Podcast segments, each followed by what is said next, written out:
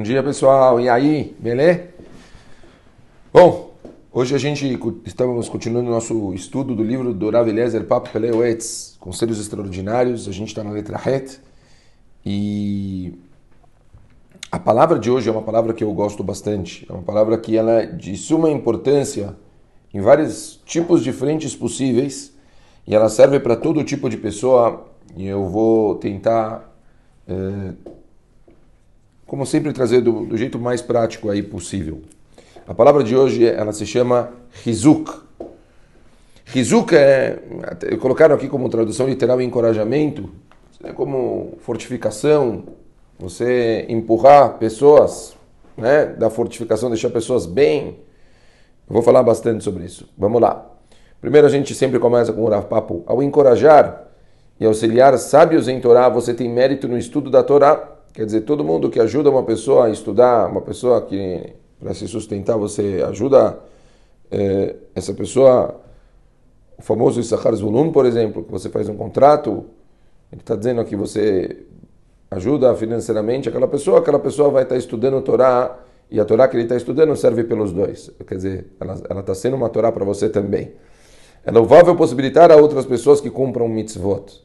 É exatamente essa frase importante. Vou repetir ela é louvável possibilitar as outras pessoas que cumpram mitzvot, ou seja, incentivar, você instigar pessoas para cumprirem mitzvot.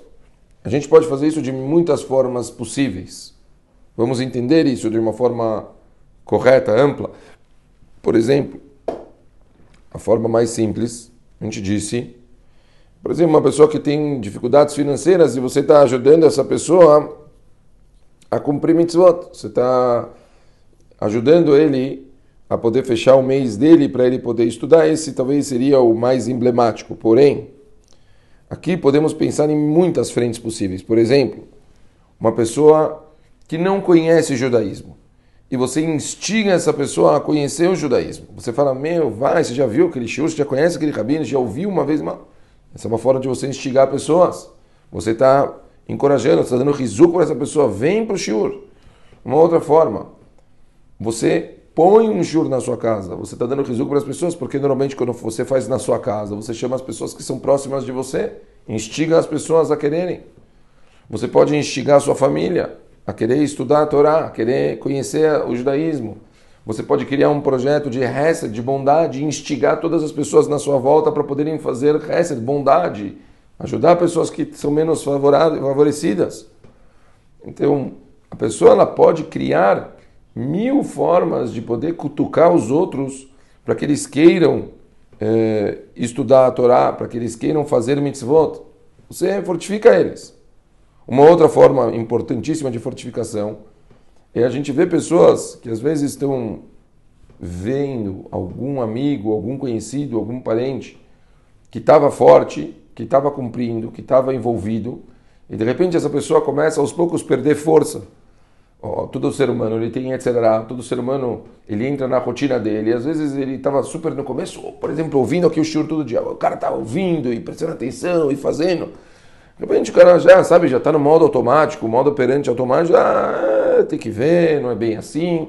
Então, um dia sim, um dia não. A pessoa começa já a perder a guerra dele para o Yetzer. Lembram? O Yetzer é muito difícil. As, as vontades, a gente acaba assim é, enfraquecendo. Então, quando temos amigos e pessoas que estão o tempo todo fortificando a gente, falando, não, não deixa a peteca cair, pô, você estava tão bem, você estava indo legal, vamos lá, bola para frente. É muito importante um fortificar o outro. É muito importante, por exemplo, se você vê um amigo seu que está chateado, que está passando por um momento difícil, é sua obrigação ir lá e ajudar ele. Você levantar, sair da sua zona de conforto e você ver como você pode ajudar essa pessoa. E isso, obviamente, está incluso, por exemplo, uma pessoa que está sentada de Shiva. Você vê uma pessoa que está sentada de Shiva, está mal. Sua obrigação é ir lá, fortificar essa pessoa, levantar um pouco a moral dessa pessoa, fazer essa pessoa se sentir bem. A gente tem a obrigação de estar tá sempre olhando para o lado. Kol Israel Arevim Zelazé. Cada um é responsável uns pelos outros. A fortificação é em todos os sentidos. A gente tem obrigação de estar o tempo todo preocupados com outras pessoas, a gente percebe que outras pessoas têm necessidades, temos que fortificar elas. A gente tem que tentar ajudar essas pessoas a se levantar. Se você vê pessoas que por motivos específicos não estão conseguindo atingir algo que você acredita que você pode contribuir para elas atingirem, vá. Saia da sua zona e faça isso.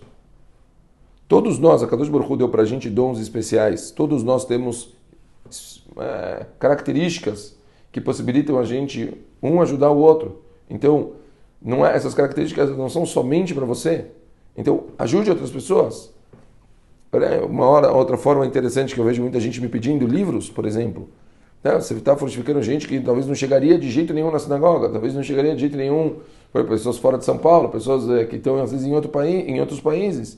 De repente você cria alguma coisa que você manda para todas essas pessoas, você está fortificando essas pessoas onde elas estão.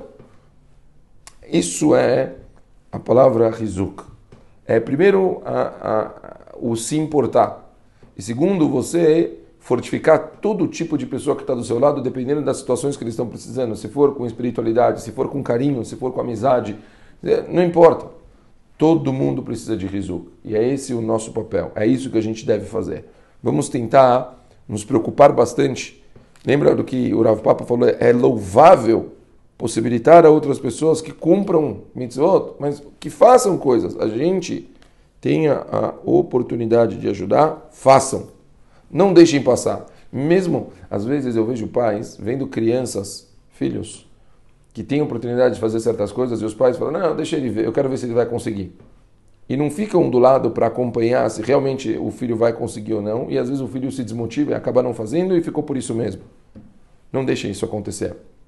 O nosso papel é sempre estar junto, o nosso papel é sempre estar motivando, é sempre estar aconselhando, sempre estar dando força para que eles consigam cumprir todas as obrigações e todas as possibilidades que eles têm nesse mundo. É isso, pessoal.